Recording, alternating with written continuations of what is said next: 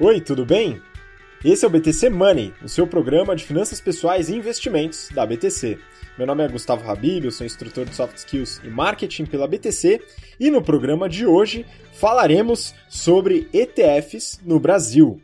E para falar um pouquinho sobre esse tema, eu trouxe alguns convidados, só vou começar antes de apresentar aqui dar um oi para os convidados. Dois recados rápidos. O primeiro, segue a gente no Instagram. A gente está no instabtcompany, tem bastante conteúdo exclusivo por lá e você entra em contato com a gente, então segue a gente lá, não esquece. Você que esteja ouvindo a gente pelo BTCcast ou vendo pelo YouTube.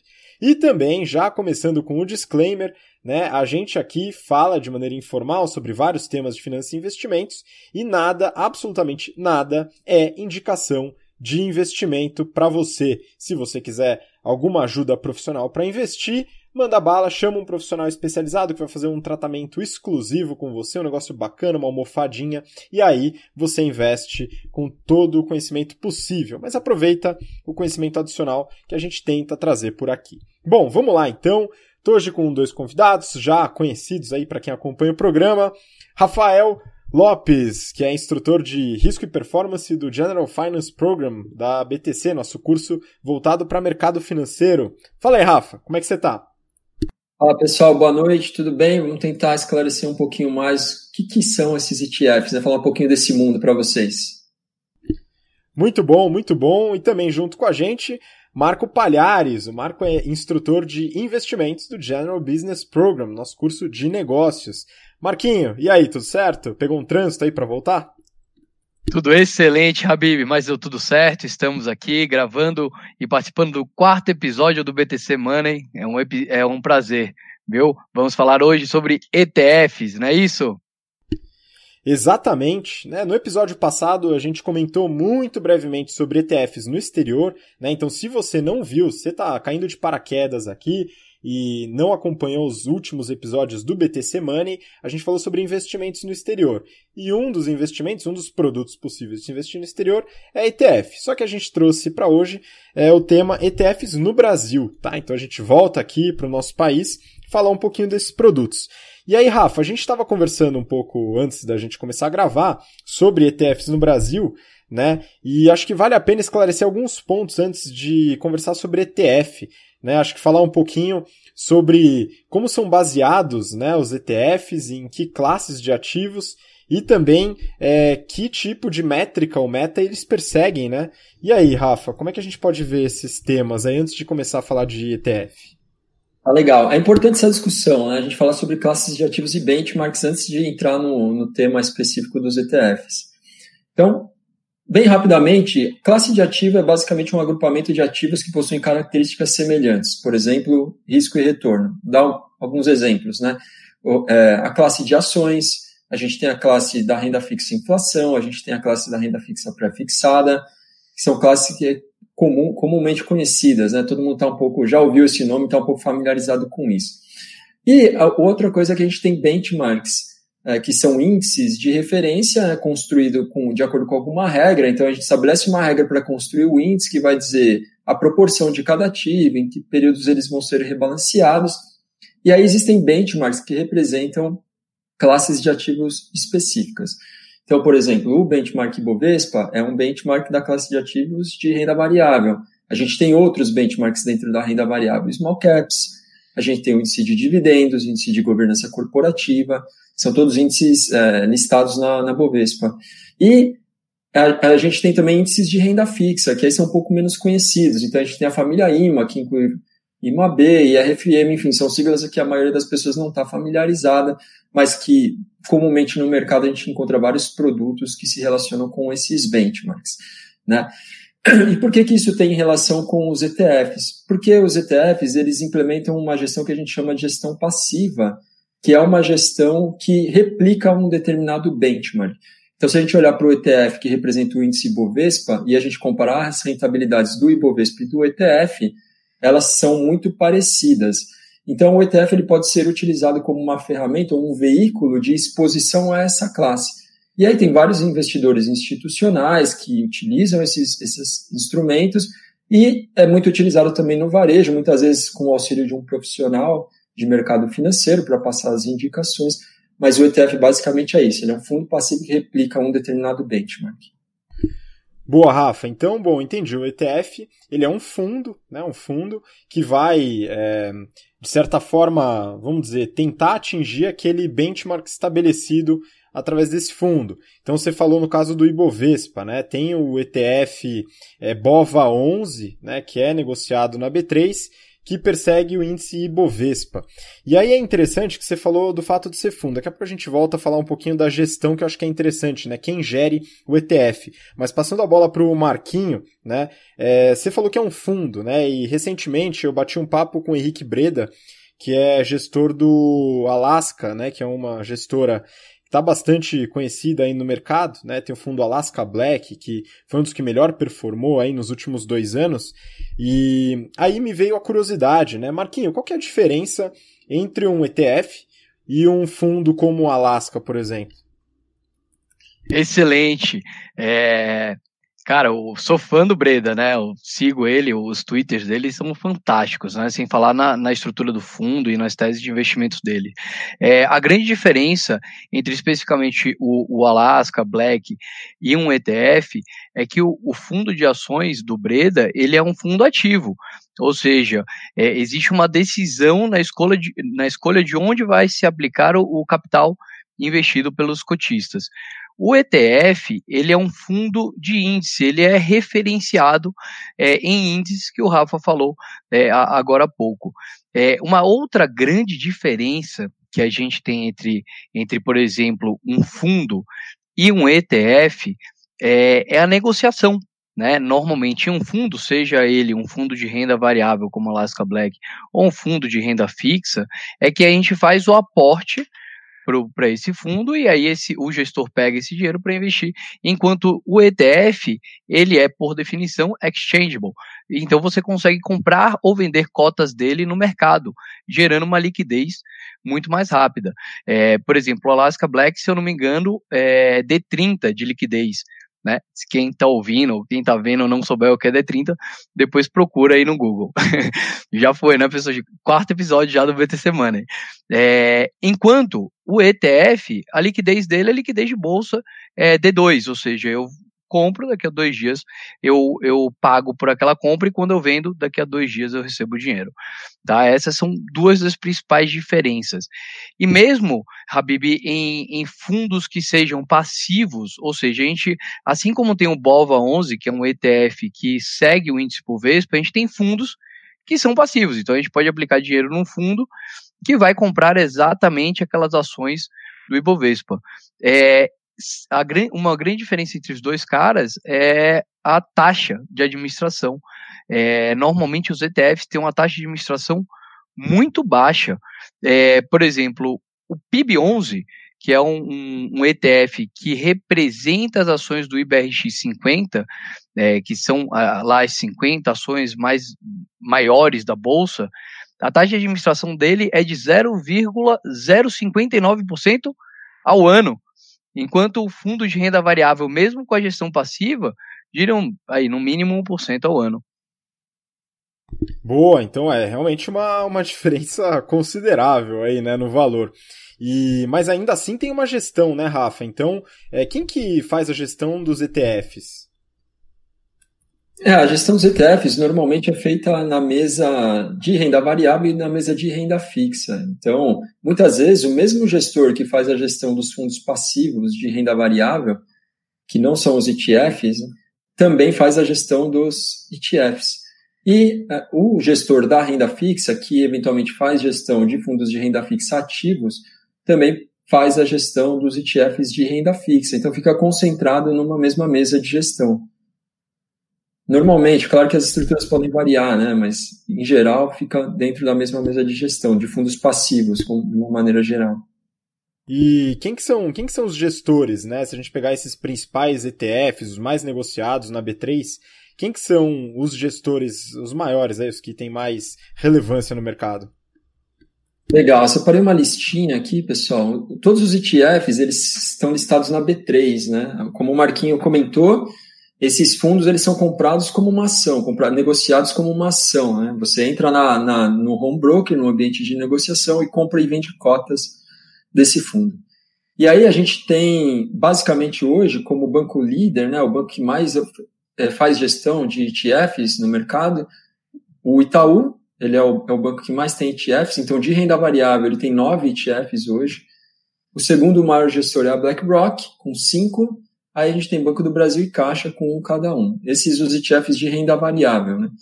No caso da renda fixa, a gente tem de novo o Itaú aparecendo como o maior banco, com três ETFs de renda fixa, o Bradesco com dois e a Mirai Asset com um fundo, um ETF, né, sob gestão. E Rafa, quantos ETFs a gente tem hoje em negociação no Brasil? Tem aí a lista? É, e aí se a gente somar os números, são hoje são 16 ETFs de renda variável e 6 ETFs de renda fixa, tá? Então, os, os ETFs de renda variável passam pelo índice de small caps, índice de dividendos, pelo S&P, pelo IBX100, IBX50, índice Bovespa, então tem uma infinidade. E os de renda fixa, a gente tem, por exemplo, um ETF que replica o, o índice IMAB5+, tem outro que é do IRFM, que são aqueles índices de renda fixa que eu comentei que são um pouco menos conhecidos para o público em geral. Boa. E Marquinhos, você tem uma experiência interessante aí, né, atuando também com ETFs na, no seu passado longínquo, não tem não?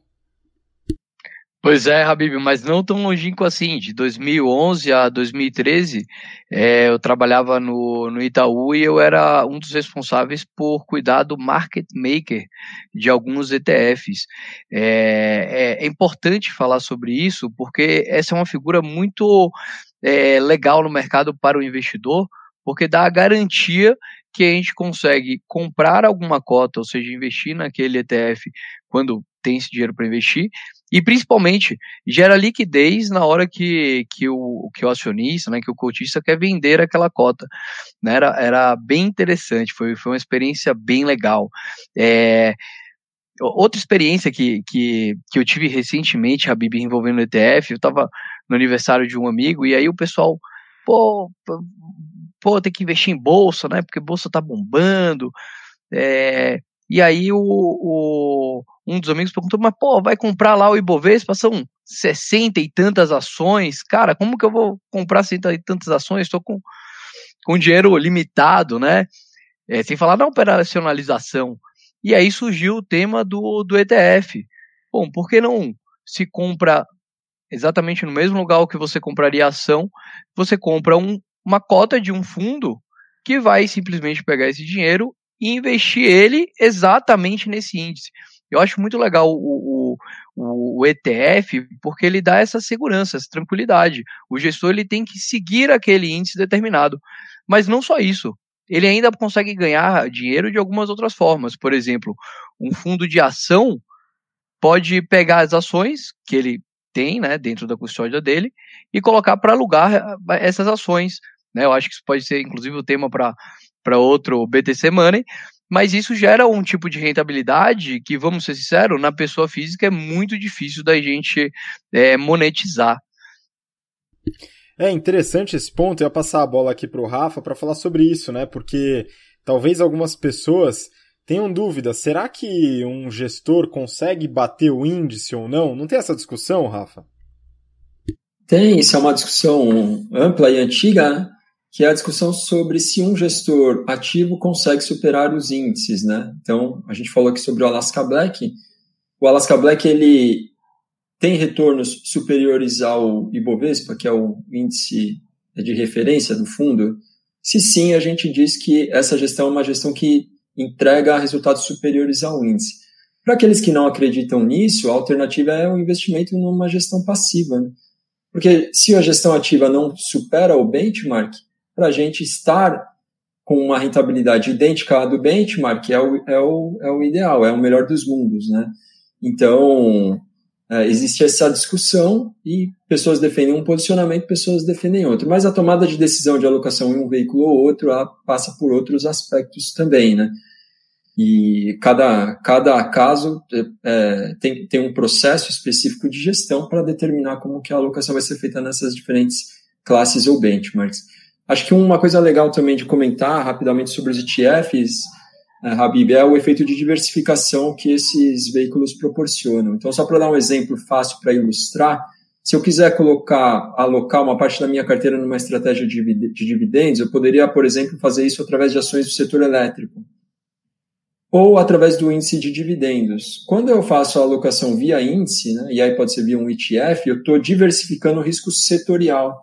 Porque se eu tiver um problema no setor elétrico, ele vai impactar só uma parcela daquele índice, que é a parcela exposta àquele setor, mas todos os outros estarão protegidos. Agora, se eu estou 100% alocado em ações do setor de energia, eu vou sofrer muito mais. Então, os ETFs eles têm esse o benefício da diversificação também.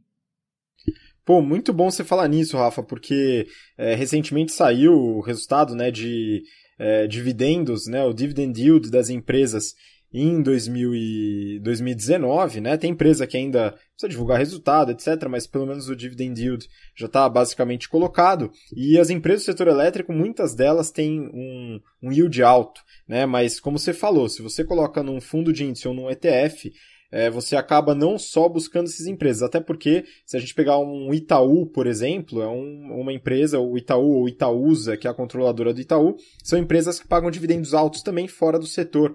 E muito provavelmente eu não conheço é, a fundo os, as empresas que estão no índice de dividendos, mas há uma possibilidade grande de ter empresas do setor financeiro, né? Esse é um ponto interessante. Mas até entrando nesse assunto, Rafa, e aí eu vou passar a bola para o Marquinho, né? Vamos dar nome aos bois aí, vamos colocar uns ETFs aí para o pessoal pelo menos ouvir falar um pouco. Tem dois ou três aí que você, você conseguiria citar aí de, de ETFs de renda variável, Marco? Excelente. Então já vamos começar aí com, com esse que a gente está falando, do, do IDIV, né, o índice de dividendos. É, é o índice, eu estou com a, a, tela aqui aberta agora, são 34 ativos que estão hoje presentes no índice e que a gente pode ficar exposto a essas 34 ações comprando o, o ETF chamado Divo 11. Então vamos lá na, no nosso home broker, coloca Divo 11 e comprando uma cota desse fundo você está exposta a essas ações, tá? E como você imagina, Habib, bastante coisa aqui também do setor financeiro. Ó, começando com, deixa eu colocar aqui em ordem de participação, do maior para o menor. Maior participação de Enge Brasil, tá?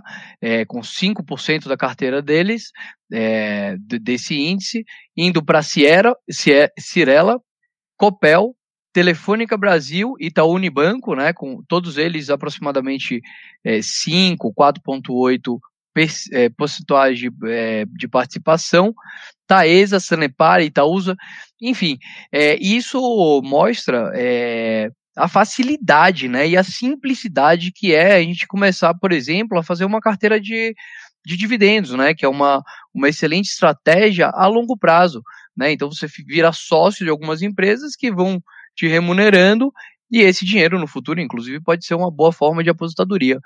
É, e aí eu aproveito para mencionar um ponto legal do ETF, né, é, quando a gente investe na ação, quando ela paga dividendos ou, de, ou participação de lucros para o acionista, esse dinheiro entra na conta da corretora. Né? Eventualmente a gente pode achar, achar até que é um, um dinheiro extra, né? uma, uma renda passiva, mas o milagre realmente da, da multiplicação, o dinheiro fica exponencial quando a gente começa a reinvestir esses dividendos, né? E no ETF é exatamente isso que acontece, tá? Então ele, todos os dividendos que chegam são reinvestidos na, na própria distribuição da carteira. Então, é, facilita muito, deixa o processo de investimento em, por exemplo, é, ações boas pagadoras de dividendo de uma forma muito simples e fácil. A gente entra no, no home broker, coloca Div 11 e lá, pronto, estamos expostos a 34 é, é, empresas brasileiras. Muito bom, né? Apesar de que essa ideia do dinheiro na conta é uma ideia que me agrada, viu, Marquinho? Mas realmente a, a, o, o, efeito dos juros compostos está no reinvestimento, né? Você colocar aí aquela, aquele valor é, adicionado para investir aí, para subir aí seu patrimônio. Né? E Rafa, você separou algum ETF aí para comentar? De renda fixa, eventualmente? Eles são bem menos mencionados né, dentro do, do mercado, acredito se tiver outro também. É o IMAB, IMAB11 é um dos é o, é o ETF de renda fixa que replica o índice IMAB. A gente tem o IRFM11, que é o, é o índice que replica o, o índice de renda fixa pré-fixado IRFM. Então, tem alguns índices, né? São seis no total, mas eles basicamente replicam esses índices, que são índices que começaram a ser desenvolvidos ao longo dos anos 2000 é, na Ambima, né? Então, é uma coisa um pouco nova aí para que o investidor ele consiga exposição a, a esses fatores de risco. É, vale, acho que vale a gente trazer aqui também, Habib, a informação sobre a tributação desses veículos, tá? É, o ETF, ele é tributado parecido com as ações, mas não é exatamente a mesma regra. Então, é, para venda né, de, de cota com ganho de capital, você paga 20% sobre o lucro, se for, é, desculpa, 15%, e se for day trade, 20%.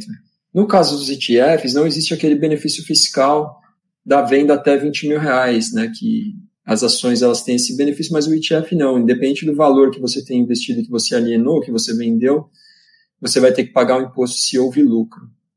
Tá? Então ele é um pouquinho menos eficiente tributariamente, tem menos benefícios do que as ações, mas é um veículo que, que tributariamente 15% de alíquota é uma alíquota é, boa, né? Comparado com as outras opções de investimentos que a gente tem. Pô, é importante você colocar isso, Rafa. De fato, é, o benefício tributário não tem mais no ETF, né? Então, nas ações, acaba sendo benefício para quem movimenta menos grana, né? Pessoa física, é, plebeus, meros mortais, né? Que movimentam aí menos, em geral, vendem menos de 20 mil ao mês, né? Tem esse benefício tributário. E aí tem os ETFs mais conhecidos, né? A gente comentou do BOVA 11, que replica o índice Ibovespa, é, que tem, se eu não me engano, cerca de 70 empresas no índice, né, e o Small 11, que replica o índice de Small Caps, que são empresas de menor valor de mercado. Né? Marquinho, tem, para a gente finalizar aí a discussão, tem mais algum ETF alternativo, vamos dizer, algum não tão pop assim para comentar? Legal, tem sim. Eu quero aproveitar para expandir né, nosso o, sair de Brasil e falar de mundo. Eu tenho um amigo é, da Suécia, o Gustav, e, e, certa conversa que eu tive com ele, ele me falou que ele estava investindo em Brasil, né, em ações brasileiras. Eu falei, pô, Gustav, mas em que, está tá investindo, né? Ele falou, não, tô, tô investindo, é, e agora, né, hoje em dia eu entendo, né, depois de tanto tempo, ele estava investindo no ETF, né, então, até achei depois o nome do ETF que ele estava investindo, EWZ, né, que é uma que é um ETF tradeado em, nos Estados Unidos, né, e que ele representa ações negociadas no Brasil, né, isso é bem legal, ele, ele, ele segue um índice chamado MSI Brasil. É, então você imagina o, o, mundo de possibilidade que a gente tem com esse instrumento financeiro. É por isso que desde que ele foi criado, se não me engano, nos anos 90, ele vem crescendo de uma forma muito grande. Né? Hoje são mais de 8 mil ETFs lá fora, é, e é um, é, é um, um ótimo potencial para diversificação de investimentos. Né? Então, imagina se aqui no Brasil, é, imagino que no futuro a gente vai ter possibilidade, por exemplo, de investir via um ETF, via uma ferramenta muito simples, investir lá na Suécia. Né? É, é, a gente teria essa simplicidade e essa facilidade na diversificação.